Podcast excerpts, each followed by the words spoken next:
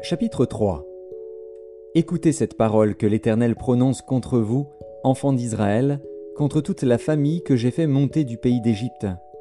Je vous ai choisi, vous seuls parmi toutes les familles de la terre. C'est pourquoi je vous châtierai pour toutes vos iniquités. Deux hommes marchent-ils ensemble sans en être convenus? Le lion rugit-il dans la forêt sans avoir une proie? Le lionceau pousse-t-il des cris du fond de sa tanière sans avoir fait une capture? L'oiseau tombe-t-il dans le filet qui est à terre sans qu'il y ait un piège? Le filet s'élève-t-il de terre sans qu'il y ait rien de pris? Sonne-t-on de la trompette dans une ville sans que le peuple soit dans l'épouvante? Arrive-t-il un malheur dans une ville sans que l'Éternel en soit l'auteur? Car le Seigneur, l'Éternel, ne fait rien sans avoir révélé son secret à ses serviteurs les prophètes. Le lion rugit, qui ne serait effrayé? Le Seigneur, l'Éternel, parle, qui ne prophétiserait? Faites retentir votre voix dans les palais d'Asdod et dans les palais du pays d'Égypte, et dites Rassemblez-vous sur les montagnes de Samarie et voyez quelle immense confusion au milieu d'elle, quelle violence dans son sein. Ils ne savent pas agir avec droiture, dit l'Éternel, ils entassent dans leur palais les produits de la violence et de la rapine. C'est pourquoi ainsi parle le Seigneur, l'Éternel. L'ennemi investira le pays, il détruira ta force, et tes palais seront pillés. Ainsi parle l'Éternel. Comme le berger arrache de la gueule du lion deux jambes ou un bout d'oreille, ainsi se sauveront les enfants d'Israël qui sont assis dans Samarie, à l'angle d'un lit et sur des tapis de Damas. Écoutez, et déclarez ceci à la maison de Jacob, dit le Seigneur, l'Éternel le Dieu des armées. Le jour où je punirai Israël pour ses transgressions, je frapperai sur les autels de Béthel. Les cornes de l'autel seront brisées et tomberont à terre. Je renverserai les maisons d'hiver et les maisons d'été. Les palais d'ivoire périront, les maisons des grands disparaîtront, dit l'Éternel.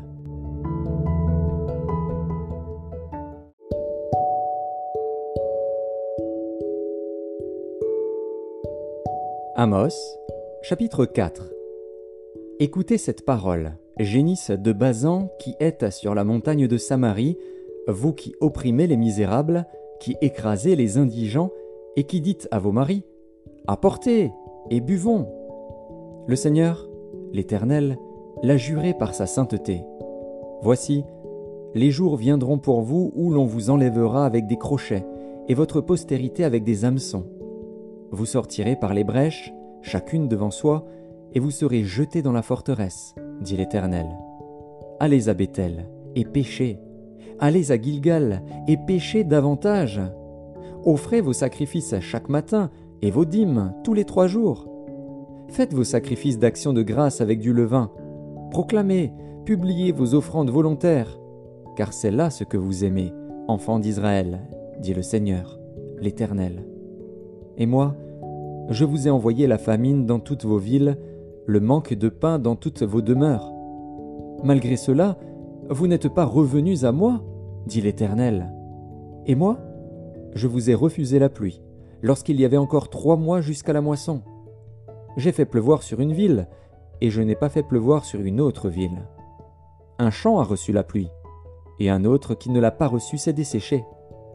Deux, Trois villes sont allées vers une autre pour boire de l'eau, et elles n'ont point apaisé leur soif. Malgré cela, vous n'êtes pas revenus à moi, dit l'Éternel. Je vous ai frappé par la rouille et par la nielle. Vos nombreux jardins, vos vignes, vos figuiers et vos oliviers ont été dévorés par les sauterelles. Malgré cela, vous n'êtes pas revenus à moi, dit l'Éternel. J'ai envoyé parmi vous la peste, comme en Égypte. J'ai tué vos jeunes gens par l'épée et laissé prendre vos chevaux. J'ai fait monter à vos narines l'infection de votre camp. Malgré cela, vous n'êtes pas revenus à moi, dit l'Éternel. Je vous ai bouleversés, comme Sodome et Gomorre, que Dieu détruisit, et vous avez été comme un tison arraché de l'incendie. Malgré cela, vous n'êtes pas revenus à moi, dit l'Éternel. C'est pourquoi je te traiterai de la même manière, Israël.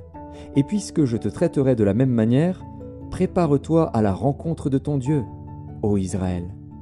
Car voici celui qui a formé les montagnes et créé le vent, et qui fait connaître à l'homme ses pensées, celui qui change l'aurore en ténèbres, et qui marche sur les hauteurs de la terre, son nom est l'Éternel, le Dieu des armées.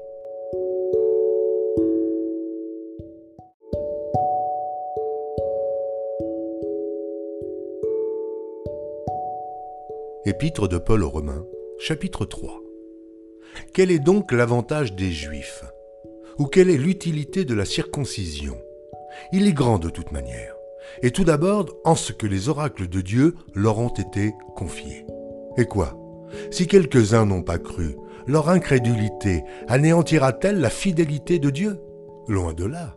Que Dieu, au contraire, soit reconnu pour vrai, et tout homme pour menteur, selon qu'il est écrit afin que tu sois trouvé juste dans tes paroles et que tu triomphes lorsqu'on te juge. Mais si notre injustice établit la justice de Dieu, que dirons-nous? Dieu est-il injuste quand il déchaîne sa colère? Je parle à la manière des hommes. Loin de là, autrement, comment Dieu jugerait-il le monde?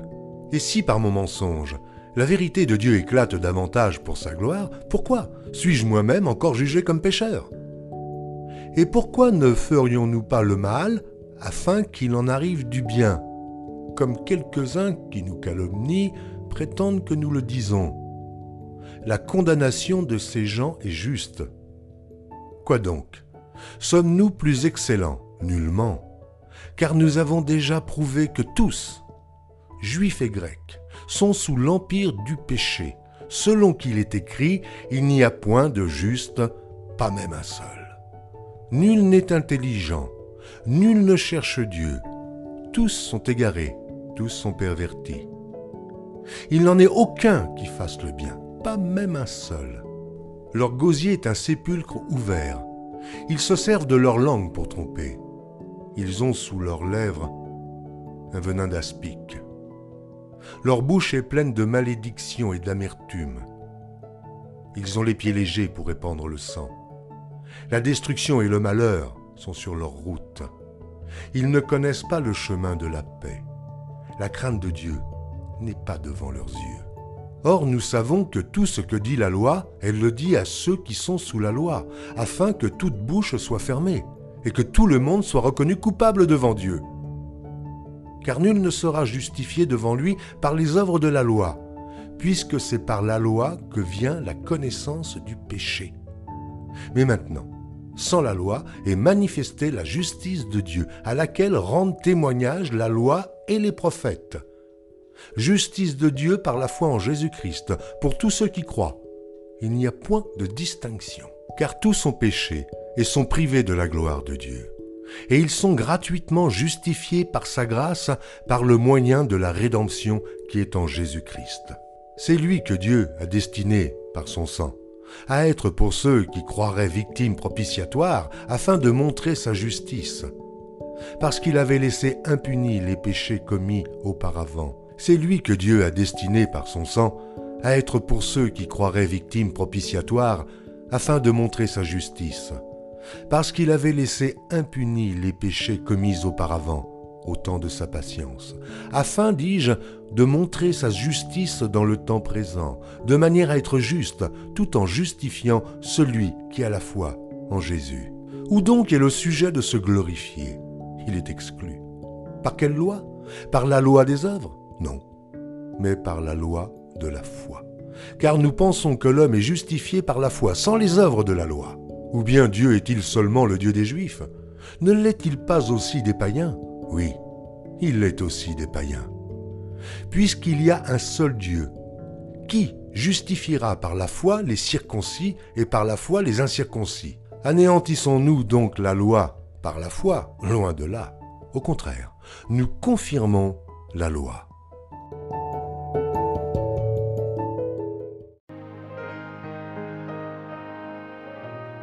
Psaume 85 Au chef des chantres, les fils de Corée. Psaume. Tu as été favorable à ton pays, ô Éternel. Tu as ramené les captifs de Jacob. Tu as pardonné l'iniquité de ton peuple, tu as couvert tous ses péchés. Tu as retiré toute ta fureur, tu es revenu de l'ardeur de ta colère. Rétablis-nous, Dieu de notre salut, cesse ton indignation contre nous. T'irriteras-tu contre nous à jamais? Prolongeras-tu ta colère éternellement? Ne nous rendras-tu pas à la vie afin que ton peuple se réjouisse en toi? Éternel, fais-nous voir ta bonté et accorde-nous ton salut. J'écouterai ce que dit Dieu l'Éternel, car il parle de paix à son peuple et à ses fidèles, pourvu qu'il ne retombe pas dans la folie. Oui, son salut est près de ceux qui le craignent, afin que la gloire habite dans notre pays. La bonté et la fidélité se rencontrent, la justice et la paix s'embrassent. La fidélité germe de la terre, et la justice regarde du haut des cieux. L'Éternel aussi accordera le bonheur, et notre terre donnera ses fruits. La justice marchera devant lui et imprimera ses pas sur le chemin.